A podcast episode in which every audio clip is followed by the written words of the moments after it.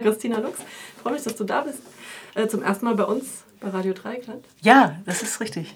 Kennst du, kanntest du das Radio schon oder kennst du ähm, so das Konzept freier Radios? Ich kenne das Konzept. Ich weiß nicht, mit wem ich gesprochen habe, als die leise Bilder-CD rauskam im, im März. Da habe ich mit irgendjemandem gesprochen. Ich weiß nicht, ob wir beide wir sogar gesprochen das, natürlich. haben. Und dann ja. hieß es, was immer es hieß, wir gucken, ob wir einen Platz finden, aber wissen es nicht genau. Und dann hatte ich Carmen nochmal kontaktiert jetzt wegen der Termine, wegen der neuen. Genau, also ich habe hab ja am liebsten die Leute dann auch direkt hier, wenn sie in Freiburg spielen. Und das ist jetzt bei dir genau. der Anlass, dass du da bist heute Abend, am 21. Januar. Ja, das ist schön. Im Jazzhaus. Ja, genau. Das ist jetzt im Rahmen von der Kulturbörse halt ein, ein Termin. Ist das dein erster Auftritt in Freiburg oder im Jazzhaus? Nee, ich bin eigentlich, ich bin ja jetzt seit äh, ungefähr 20 äh, Jahren sowieso ständig irgendwie auf Achse und bin in Freiburg schon so einige Male gewesen. Bin mal in der Wodanhalle gewesen. Ich war im Jazzhaus, glaube ich, 2015, bin mir aber nicht mehr ganz sicher, oder 2016. Und da bin halt immer mal unterwegs in diesem kleinen Café, war ich auch mal Café Fritz heißt es, glaube ich, ne? Jos Café. Ah, Jos Café, genau. Mhm. genau, da bin ich auch mal gewesen. Schön. Ja, du hast gerade gesagt, 20 Jahre, das ist schon eine, eine ganze Stange. Ja, das ist, ist, ist noch nicht. Kann man, also kannst du das, kann man das so skizzieren, so deinen Werdegang, deinen musikalischen? Weil du warst ja nicht schon immer solo. Genau, unterwegs. vor quasi über 30 Jahren. Ja, obwohl es, es ist eigentlich. Ähm, eingestiegen, richtig mit Musik machen. Ich habe zwar 83 angefangen, äh, Musik zu machen in Rockbands und verschiedenen anderen Dingern, bin aber 89 dann so richtig professionell unterwegs gewesen, habe also keine mehr von meinen Überlebensjobs gemacht, die ich sonst immer gemacht habe. Gekellnert, äh, Champignons gebraten, Luftballons bedruckt, keine Ahnung, was alles mir einfiel. Und dann irgendwann kam 89 die Chance, mit einer Band auf Tour zu gehen als Background-Sängerin. Und von dort an habe ich gesagt, jetzt machst du das auch nicht und gehst wieder zurück. Und äh, dann hat sich das so entwickelt und äh, 98 habe ich dann meine erste kleine EP produziert und habe dann gesagt, von dort an geht es jetzt einfach mal Stück für Stück weiter und inzwischen gibt es neun Alben und das ist cool. Allerdings, ja. Und du hast ja mit, mit so Mainstream-Bekanntheiten auch zusammengearbeitet. Vielleicht magst du mal ein bisschen Name-Dropping machen. Ja, das, das war auf jeden Fall waren das immer tolle Erfahrungen, weil das auch so ganz verschiedene Leute waren. Also ich habe äh, die erste Tour, da hatte ich äh, vorher schon mal Background gesungen auf einer Fury in the Slaughterhouse-Platte und dann haben die im 98 eine kleine Tour gemacht, dann haben gesagt, willst du da mitkommen? Und dann habe ich gesagt, okay, wenn ich das jetzt mache, dann steige ich aus meiner damaligen A Cappella Band, in der ich war, Vocaleros, aus und mache eine EP und hau die raus und gehe jetzt solo und gehe dann meinen Weg. Und dann haben sich eigentlich immer wieder so tolle Sachen ergeben. Ich habe für Tuck und Patty Vorprogramm gespielt, ich habe für Paul Young mal Vorprogramm gespielt, ich habe äh, für einige Leute so Background-Geschichten gemacht, auch ganz mainstreamige Sachen, aber auch so ein paar äh, crazy Typen wie David Thorne war irgendwann mal auf der Liste. Und dann war im Grunde, wenn du meine Musik so anhörst, gibt es viele Elemente, die eben auch aus diesen vielen verschiedenen Einflüssen kommen. Also ich habe ganz am Anfang auch ganz viel Jazz gemacht, also wirklich Standards gesungen und solche Dinge gemacht, bis ich dann irgendwann gesagt habe, so, wo ist denn jetzt meins und wie klingt das und wie hört sich das an und was für Worte sind mir wichtig und was will ich äh, eigentlich machen und wie weit kann man eigentlich kommen mit einer Gitarre und einer Stimme und ein paar Texten. Geht das? Ja, es geht. Und was würdest du sagen, was ist jetzt deins? Also wie beschreibst du das? Die Musik? Machst, ja?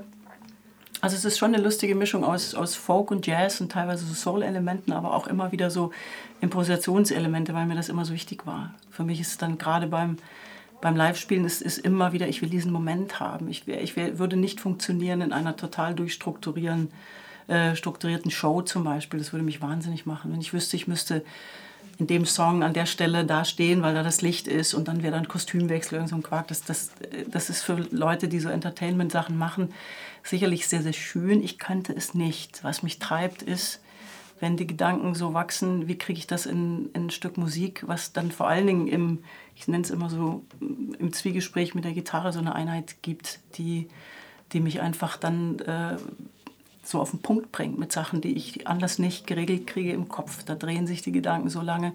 Wenn der Text kommt, dann wird es klarer.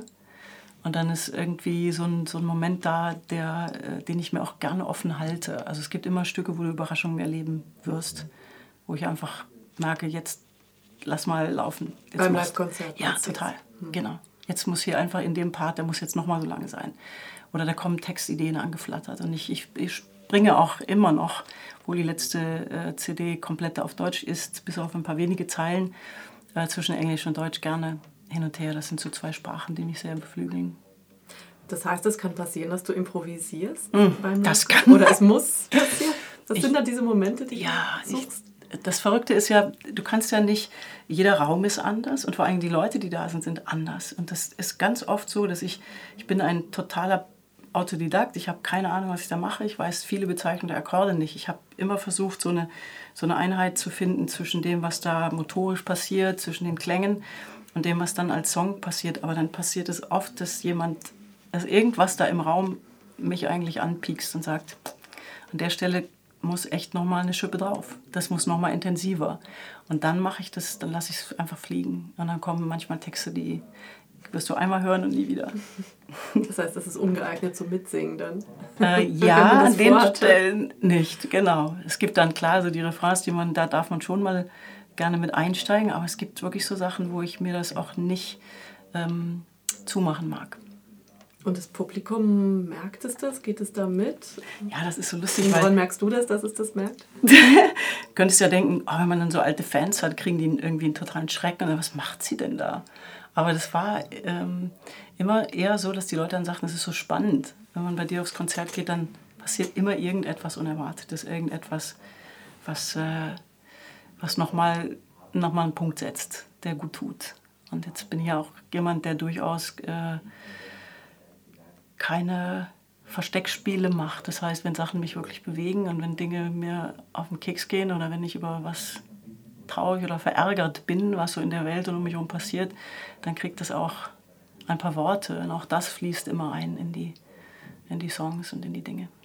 Und redest du auch zwischen den Stücken dann viel? Ja, ja, ja. Also ich merke oft so, ähm, ein Song ist ja immer nur wie so eine kleine Momentaufnahme. Du, wenn man alles erklären wollte in einem Song, dann wäre die Poesie tot, dann gäbe es keine. Und äh, was ich auch in diesen, ich gebe äh, Songwriter-Workshops immer mal wieder, was total spannend für mich ist und unheimlich viel Spaß macht, weil eigentlich erst dann im Vermitteln äh, merkt man manchmal, welche Werkzeuge man hat. Und diese Werkzeuge ähm, sind keine mh, mm, Wissen im Sinne von, ich weiß genau harmonielehrenmäßig, was passiert da. Aber es geht um so ein intuitives Schreiben und daraufhin, wie kriegst du mit dem, mit dem kleinstmöglichen Aufwand den größtmöglichen Effekt, ist fast nicht richtig gesagt, aber du kriegst irgendwie so eine Klarheit rein, wo aber noch Platz ist. Also ich, ich finde immer, wenn man Texte hat, die keinen Platz mehr lassen, dann ähm, kommt man nicht so tief hinein. Weil jeder ist ja immer dann doch so ein bisschen mit seinen Filtersystemen unterwegs. Ja? Und dann machst du so eine Tür auf und dann rattert die Geschichte von den Leuten los. Ich will eigentlich eher weniger, dass die meine Geschichte, das ist gar nicht so wichtig. Aber wenn du einen Satz setzen kannst oder eine Frage stellen kannst, dass jemand denkt so, oh wow, da würde ich gerne mal, da passiert gerade bei mir eigentlich was. Mhm. Und das sind viele Themen, die mit, mit Humanismus auch zu tun haben, weil das für mich die Basis aller Dinge ist. Wir können lange über Politik reden und über alle möglichen krassen Sachen, die so passieren, aber am Ende, ich habe immer versucht, das zu ergründen, wo ist denn jetzt die Wurzel, was macht das denn aus? Wenn du nach Identität suchst und es zum Beispiel nur kannst, indem du eine andere Gruppe Mensch äh, diskriminierst und klein machst, dann stimmt irgendwas nicht mit deiner Identitätssuche. Das sind so Fragen, die mich echt umtreiben. Ja. Ich glaube, ein Zitat von dir oder zumindest in diesem Plattenbeschreibungstext sagst du, ohne Empathie ist alles nichts. Wenn ich mit meiner Musik an das erinnern kann, was ich selbst niemals vergessen will, dann ist es rund für mich. Also dieser Satz, ohne Empathie ist alles nichts, das spielt ja da auch ein bisschen drauf an. Ne? Ist es für dich die, die Erklärung auch dafür, für so viel, ja, das klingt jetzt doof übel in der Welt, also dass viele Menschen einfach nicht dazu in der Lage sind, die anderen wahrzunehmen oder die andere Gruppe. Ja, ich glaube, dass es ein echt großer Teil ist von dem. Wenn du, ähm, ich glaube, es war, es war James Baldwin, der mal gesagt hat, ähm, wenn die Menschen, die hassen, verstehen würden, dass unter ihrem Hass eigentlich Schmerz liegt, den sie aber nicht anschauen möchten, weil ihnen das too much ist. Das ist leichter zu hassen, viel leichter als sich mit dem auseinanderzusetzen. Wenn ich zum Beispiel, was mich unfassbar fuchst, wenn man äh, aus der Geschichte, die wir ja in, in Deutschland einfach haben, äh, über, über Idealisierung und über solche Dinge eine Verdrehung versucht zu erwirken, ähm, dann hat das für mich damit zu tun, dass da jemand einfach nicht fertig ist. Ganz ehrlich, wenn ich irgendwo lese, äh, ich habe keinen Bock mehr auf diese Schuldgeschichte, dann sage ich einfach, Alter, stell dich aufrecht hin, guck dir in die Augen und frag dich, welche Verantwortung du daraus nehmen kannst und nicht, wie du das idealisieren könntest oder verleugnen könntest, damit du mit dem, was eigentlich darunter liegt, was über Generationen einfach weitergetragen wurde, klarkommst. Und dann werde ich schon auch kiebig dabei. Und ich glaube, wie, wie kann es denn sein, wo, wo hört denn Empathie auf mit Leuten? Das geht nur, wenn du sie entwertest. Und die ganzen Populisten, die Rechtspopulisten und auch die, die alle Propagandabestrebungen, die da passiert sind äh, damals und auch heute auf eine Art, äh, gehen dahin, dass man eine Gruppe Menschen entwertet. Dann kannst du plötzlich anfangen, Dinge zu tun, die würdest du dir eigentlich nicht ausgemalt haben. Aber es ist ja kein Mensch mehr, also geht es. Also ist, wenn Empathie weg ist, dann können die da ertrinken, mir doch egal. Mhm. Ja, dann kann ich so Sätze lesen in Kommentaren wie, äh, ja, wer sich in Gefahr begibt, der kommt darin um. Und dann stehe ich da und denke, alter Vater, was ist mit dir passiert? An welchem Punkt ist das ausgeklingt? Und ich habe heute eine Statistik gesehen, da ging es um Länder und deren Gefühl für Verantwortung zu helfen und eben Mitgefühl zum Beispiel, da ist Deutschland ziemlich abgeschlagen. Da ist ein Land wie Indien ganz oben. Total interessant. Mhm. Und das äh, ist hier, ich weiß nicht, manchmal habe ich das Gefühl, wenn es den Leuten eigentlich gut geht, dann haben sie noch weniger davon. Und sie sind noch schneller dabei zu sagen, äh, Hauptsache ich. Und äh, es wird auch wenig ähm, an vielen Ecken Verbindung hergestellt. Also dass das ein Ganzes ist, ja, das, ist halt oft, äh, verschwindet das. Und ich frage mich immer, was passiert mit einem Menschen, der das total verloren hat? Also, dass einen das nicht mehr rührt. Da können wir wahrscheinlich bis morgen früh reden, mhm. ja, weil du guckst dir, sagst mal, haben wir zu viele Bilder? Werden wir zugeschüttet mit Zeug? Berühren kann ja nur das, was auch wirklich in Berührung kommt. Das heißt, wenn jemand es fertig bringt, eine komplette Menschengruppe zu hassen, von der man nicht einen einzigen kennt, nie einen gesprochen, nie einen getroffen hat, dann komme ich an so einen Punkt, wo ich mich frage, wow, du machst es, machst es dir sehr, sehr, sehr einfach. Mm, ist ja auch so, so eine übersteigerte Abstraktion von Menschen, ne? so ein Abstraktionsvermögen, das mögen, dass man ihr Menschsein gar nicht erst so genau. realisiert. Ich musste auch gerade schmunzeln und an eine Szene denken, was auch so ein bisschen typisch deutsch vielleicht ist oder mich auch ähm, nervt ist, wenn Leute im Café nicht sofort bedient werden oder ihre Bestellung nicht sofort kommt, wie die dann nach fünf Minuten ausflippen und sich angegriffen fühlen und dann auch einen Hass oder eine Wut entwickeln auf das Personal und auf die ganze Kneipe und ja, sich da reinsteigern können, wo ich auch denke, vielleicht ist da auch ein Mangel an Empathie vorhanden, nämlich die, dass die Person vielleicht gestresst ist gerade und der Laden ist voll und sie meint es nicht böse vor allem. Aber dass man immer so dieses Negative direkt, als das ist auch vielleicht so eine so dieses sich sofort angegriffen fühlen, dass das auch. Ja, oder dieses Gefühl, das steht mir zu. Mhm. Dass ich jetzt gefälligst hier sofort bedient werde. Oder Menschen, die ich kenne, die in normalen äh, Berufen arbeiten, diese Sachen sagen, gibt es manchmal eine Unfreundlichkeit, das glaubst du gar nicht, weil jemand meint, ich bin hier die Servicekraft und ich muss das jetzt erfüllen. Da wird keine Anrede mehr geschrieben und nichts. Ja? Also ist das so? Würdest du sagen, oder ich, das frage ich mich halt oft, verlieren wir wirklich Anstand und Höflichkeit in, in dieser Zeit? Ja, zu großen Teilen kann ich das. Dann frage ich mich wieder, denk mal zurück, war das denn vor 20 Jahren anders? Spinnst du jetzt? Ähm, wenn, gestern habe ich auch schön was gelesen, wo jemand sagte, hey, solange ich nicht auf Facebook bin, ist die Welt eigentlich total schön. Also das ist immer die Frage, ich versuche auch mit den Songs eigentlich immer zu gucken, kriege ich es noch hin, dass ich noch das Schöne wahrnehme, weil wenn wir das nicht mehr machen, dann werden wir vollkommen äh, verbittert irgendwann und hart. Ich möchte nicht hart werden. Ich finde das.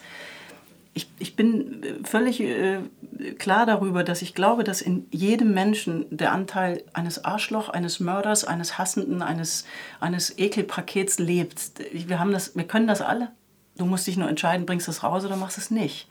Also und die Frage ist immer, wenn, wenn man, was ja gerne gemacht wird, wenn man äh, Rechtsnationalisten oder Nazis einfach als Dummköpfe hinstellt, das wird uns nicht weiterbringen. Denn da gibt es verdammt schlaue Köpfe, die genau wissen, wie man an welchen Fäden zieht. Das sind eigentlich die. Und wenn, wenn äh, was, was macht Reflexion in der Gesellschaft und das fängt eben auch in deinem Zuhause an. Also wenn du zu Hause am Tisch sitzt und jemand würde unterbrochen irgendwie über, über scheiß Muslime und scheiß Türken schimpfen oder in, in Amerika über scheiß äh, Indianer oder scheiß Mexikaner, dann kann es gut sein, dass du rausgehst in die Welt, wie jetzt gerade passiert, und dich einem alten, ehrwürdigen Indianer äh, entgegenstellst und ihn von oben herab anlächelst, während er auf seinem Marsch da ist. Ja? Was, das war ist jetzt gerade irgendwie durch die, durch die Welt gegangen und da steht ein, ein 16-jähriger Typ und steht vor diesem alten Mann, völlig ohne Respekt und grinst ihn von oben herab an. So, das ist so, und hat eine Kappe auf, Make America Great Again. Da könnte ich kotzen. Mhm. Das finde ich traurig. Mhm. Wie soll ich denn diesen Menschen erreichen? Mhm. Jetzt kann ich sagen, oh, du schreibst halt einen Song, hajo. Den er wahrscheinlich nicht hören will. Den er wahrscheinlich nicht hören will. Das ist genau das, ist so interessant. Aber da finde ich die, äh, ein Zitat von den ähm, Feinde Sahne Fischfilet hat es irgendwann mal gesagt. Es geht, wir werden die wahrscheinlich nicht äh, direkt an die Leute kriegen, aber wir können die stärken, die vielleicht anders denken. Und das hat mich dann auch mehr und mehr äh, bewegt, auch Songs ähm, in dieser Hinsicht, wenn du das manchmal so zurückkriegst. Ich glaube, wir brauchen das im Moment sehr, dass man merkt, äh, sind da noch andere, die so denken wie ich oder sind die jetzt alle so durchgeknallt? Was ist denn hier los? Ja, was, was passiert hier gerade? Mm, ja, dass wenigstens diese Identität nochmal gestärkt wird, die Identität der Guten.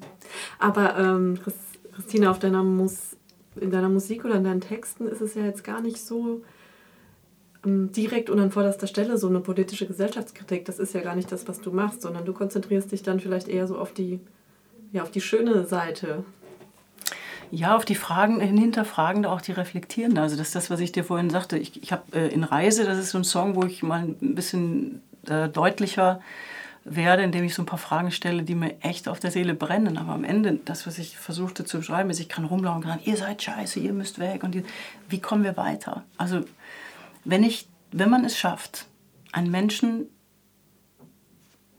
an seiner weichen Stelle zu erwischen, wenn ähm, die Buddhisten haben solche Ideen, Pema Chodron schreibt so schöne Sachen, wenn du merkst, dass da irgendwie wie so eine, wie so eine Schicht Härte um dein Herz gewachsen ist, dass da nichts mehr durchkommt, dann, ist, dann kann das genau passieren. Also da würde ich eher sagen, ist das eine Variante? Kann man manchmal wieder daran erinnern, wo jemand auch unbedacht in so eine, in so eine wie du sagst, so eine, an so Kleinigkeiten merkst du das. Jemand schneidet dich beim Autofahren sofort. Boah, so eine Wut, ey. Du merkst so richtig die Blitze springen und du denkst, genau das, was du eben gesagt hast, fand ich super. Weil das ist nämlich das. Ist das einfach ein Arschloch oder kann sein, dass der gerade Stress hat. Kann sein, kann. Wissen wir das? Wir Menschen begegnen uns immer und pratzen aufeinander und jeder denkt immer, der muss doch wissen, wie es mir geht. Nein, weiß er nicht. Kann er nicht wissen. Wir fragen auch nicht mehr. Wir reden auch nicht mehr miteinander. Einfach so mit jemandem.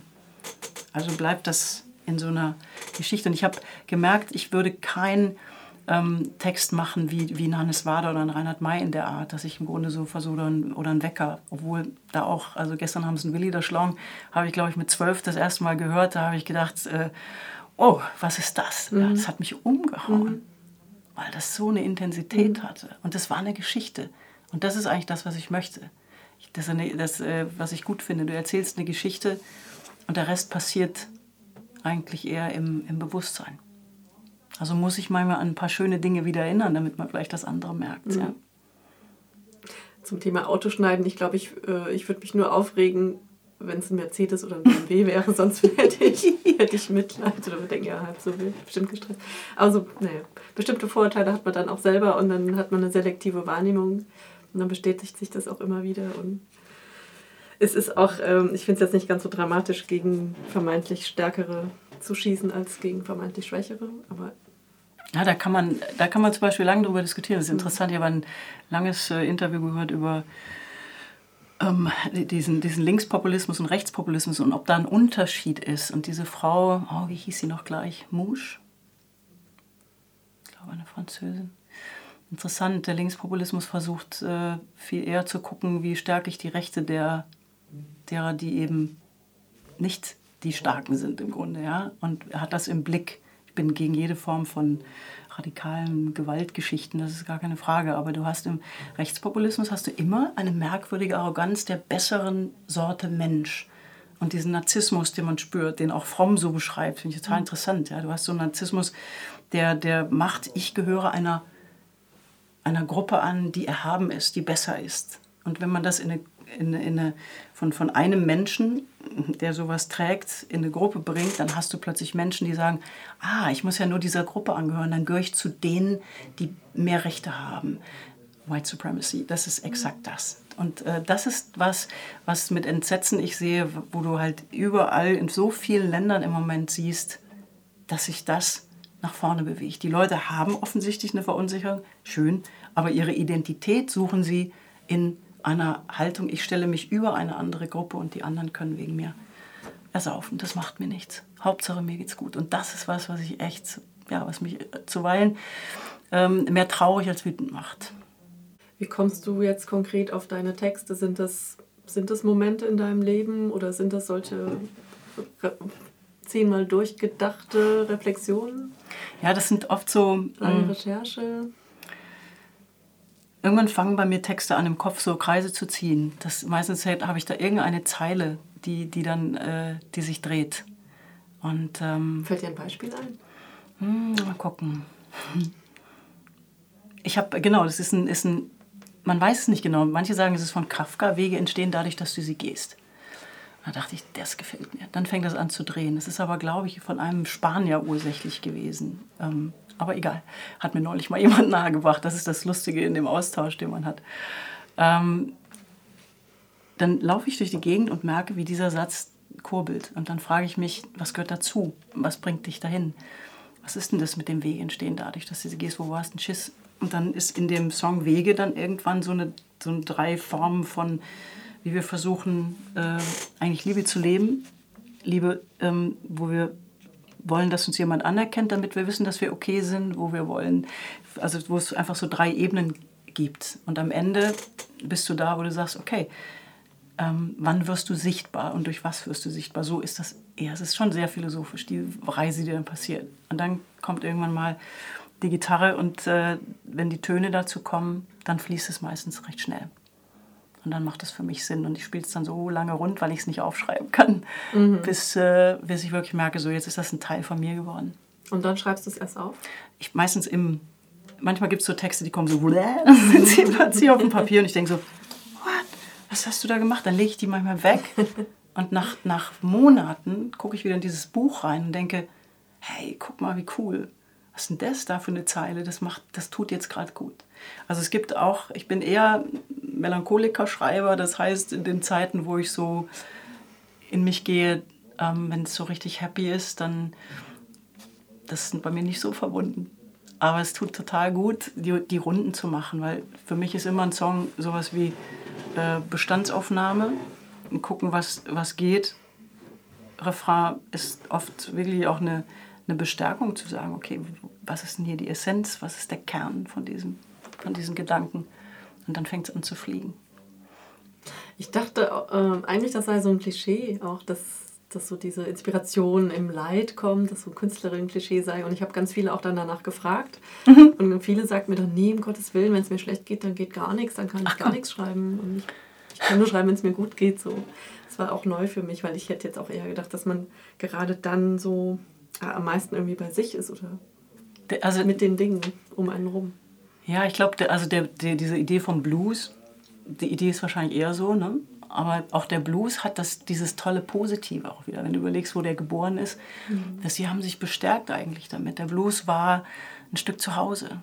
Und äh, von, von allen Dingen, die ich so sehe, finde ich das für mich immer am, am intensivsten. Also ein Song ist ein Stück, ist ein Zimmer in diesem Haus. Da gehe ich rein und das ist jetzt genau ein, durch diese Worte und durch die Musik habe ich da einen Raum, da darf das alles einfach mal sein. Und das, das ist das, was mir gut tut.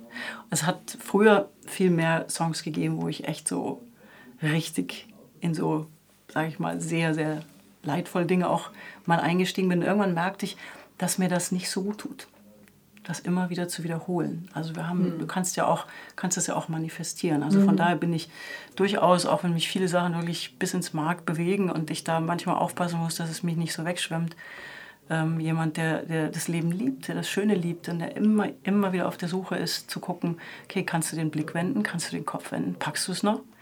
Denn dann, wenn deine, wenn deine Ideologie, die du hast, wenn die total eingefahren ist, wenn du nur eine hast, wie, wie kannst du denn deine Betrachtung und deine Perspektive mal ändern, um die andere Seite zu sehen? Auch jemand, der vermeintlich, wie wir sie immer beschimpft äh, werden als Gutmenschen oder was auch immer, du, ist, ist, ich muss auch immer wieder prüfen, ob ich eine Filterblase habe.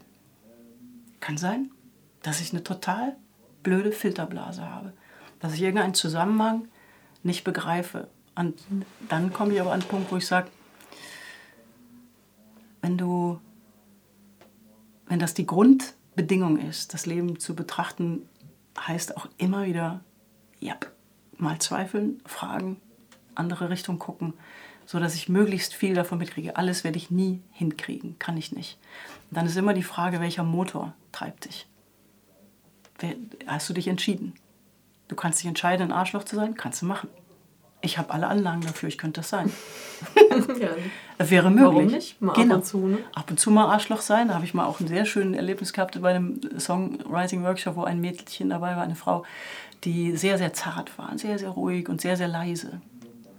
Dann sprachen wir eine Weile und dann merkte ich so, eigentlich möchte ich einfach mal auf den Putz hauen. Und der Song, der dabei rauskam am Ende, war wirklich, ich würde so gerne mal ein Arschloch sein. Und das ist gut so, ab und zu. Mhm. Also Aggression ist etwas, was uns auch bewegt, natürlich rauszugehen und mal zu sagen, nein, stopp, gut, ist wichtig, beides. Aber dann merkst du halt immer dann, wenn man so einer Filterblase erliegt, dann kriegst, ist die Frage, wie gehe ich mit Sprache um? Sprache ist so wertvoll und sie kann so gewaltvoll sein. Das ist zum Beispiel ein Weg, den ich nicht wählen würde. In einem Song, ich glaube Vergehen heißt der, singst du, würde ich jetzt vergehen, wäre es gut, ist natürlich auch ein sehr starker Satz. So ein bisschen, okay, ich habe ich hab bis hierhin gelebt und bereue nichts, das ist, glaube ich auch drin Ganz vor. am Ende, ja. Ja, also was eigentlich auch so eine sehr schöne Lebenshaltung ist. Ich meine, das können nicht viele Menschen über sich sagen, glaube ich. Dass sie sagen, wenn ich jetzt sterbe, dann ist auch gut. So, ich hatte, ich hatte alles, was schön war. Hm ja, geht es dir darum, also bist du in der Beziehung dann so eine, so eine totale Optimistin oder so eine lebensfrohe Person, auch mit all der Melancholie, die da immer mit dabei ist? Schön, dass du das fragst. Ich glaube, dass die zwei Geschwister sind. Ich glaube, irgendwann in irgendeinem Hessebuch gibt so ein, so ein, da beschreibt er das Gesicht einer gebärenden Frau und sagt, das ist die Begegnung von höchster Freude und tiefstem Schmerz auf diesem Gesicht im Moment. Und das ist immer für mich was gewesen, ich habe keine Angst davor, in diese, ich nenne sie mal Abgründe oder Untiefen abzusteigen.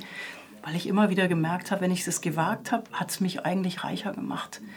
Wenn ich es vermeide, dann kenne ich mich nicht. Wenn ich mich nicht gut kenne, werde ich projizieren wie bekloppt. Wenn ich projiziere, dann verschiebt sich das Bild.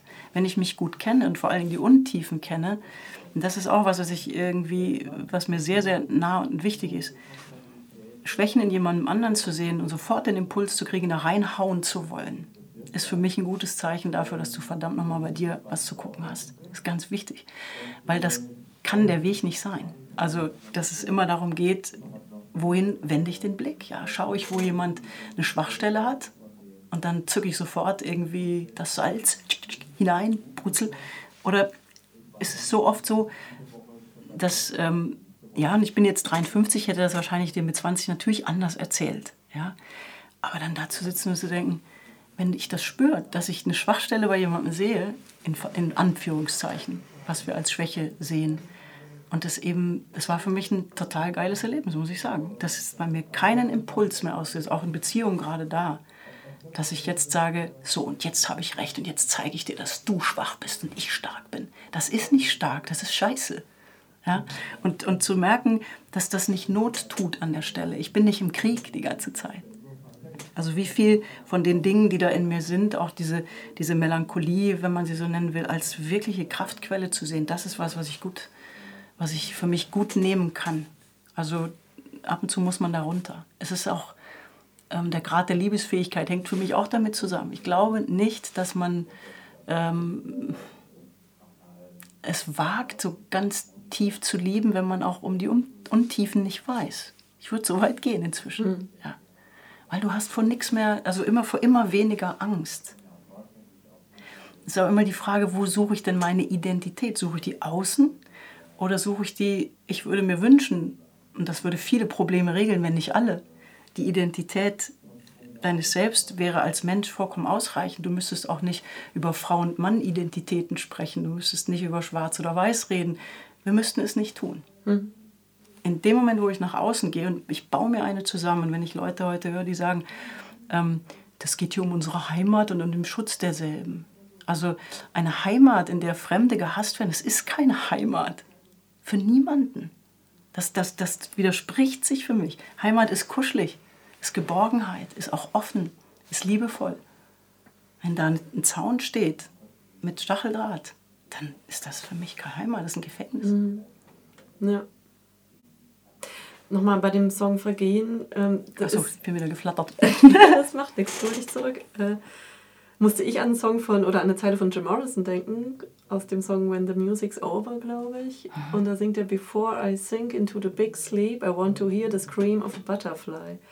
Wow, das ist groß. Und eben, äh, genau, also Big Sleep, tot wahrscheinlich. Äh, noch einmal den, den Schmetterling schreien hören, was ja eigentlich ein Paradoxon ist. Äh, kein Paradoxon, aber Schmetterlinge schreien nicht. Und wenn, dann braucht man ein verdammt gutes Gehör. Aber ja, da steckt halt sehr viel drin. So dieses, ich will ich es einmal wissen. Ja? Also ich will einmal so ein absolutes Glück erleben und dann kann ich in Ruhe gehen. Egal wann. Also auch wenn es mit 20 ist, ist es mit 20 und dann kann ja. ich sagen, okay, es war gut, wie es war. Das wäre doch das Herrlichste. Ich will nicht sagen, dass mir das immer gelingt, aber in dem Moment, es war wirklich auf einer Autofahrt und es kam diese Zeile, würde ich jetzt in diesem Moment vergehen. Weil, wie immer, ich bin ja nun wahnsinnig viel unterwegs, du siehst so allen Teilen halt einen Unfall und denkst so, Luxi, das kann schnell gehen. Mhm. Das ist ganz schnell passiert. Und wo bist du denn jetzt gerade? Ist es okay, wenn es jetzt vorbei wäre? Und das gibt aber auch dieses andere Vergehen. Es gibt auch dieses Vergehen in, in eine Situation rein. Oder, und dann heißt es in dem Vers nichts mehr sein oder halten müssen. Schlicht diesen einen Moment spüren. Also dieses, wir sind so oft so voller Angst die ganze Zeit. Dann denken wir über unsere Vergangenheit nach, was alles war. Dann denken wir über unsere Zukunft nach, was alles kommt. Und irgendwie sind wir gar nicht, ganz häufig sind wir eben nicht wirklich anwesend. Und dieses, du, du müsstest eigentlich dich vor nichts fürchten, wenn du nicht denken würdest, ach, um Himmels Willen, was wird denn morgen kommen? Kann man das so sehen? Und das ist so typisch für mich. Ich versuche dann total ähm, so eine Frage zu stellen und der auf den Grund zu gehen. Einfach zu sagen, kann das sein? Würde ich jetzt in diesem Moment vergehen? Kann ich da friedlich sein? Ja, kann ich. Gut, das schwankt, klar. Gibt dann so Momente, es verändert sich ja auch. Ähm, wenn du Familie hast, würdest du wahrscheinlich nochmal wieder anders denken. Dann denkt man eher an die Menschen. Mhm die da noch da mhm. sind, ne? solche Dinge. Aber das, das sind äh, genauso Fragen, also je tiefer ich damit komme in so einen ganz existenziellen Bereich, dann, es tut mir total gut. Also ich bin, ja, ich bin so frei zu sagen, ich mache das natürlich erstmal für mich und habe das unfassbare Glück, dass es Menschen gibt, die dazuhören und sagen, das gefällt mir, es tut mir gut, das begleitet mich. Das ist eigentlich das, was, äh, was mich immer weiter treibt. Ja, dann hoffe ich, dass ganz viele Leute da hinkommen. Ja, gern. Am 21. Januar im Jazzhaus zu Christina Lux. Äh, vielen Dank, dass du da warst für das Gespräch. Ich danke dir. Und jetzt wollen wir noch ein bisschen Musik hören, oder? Mhm. Gucken wir mal.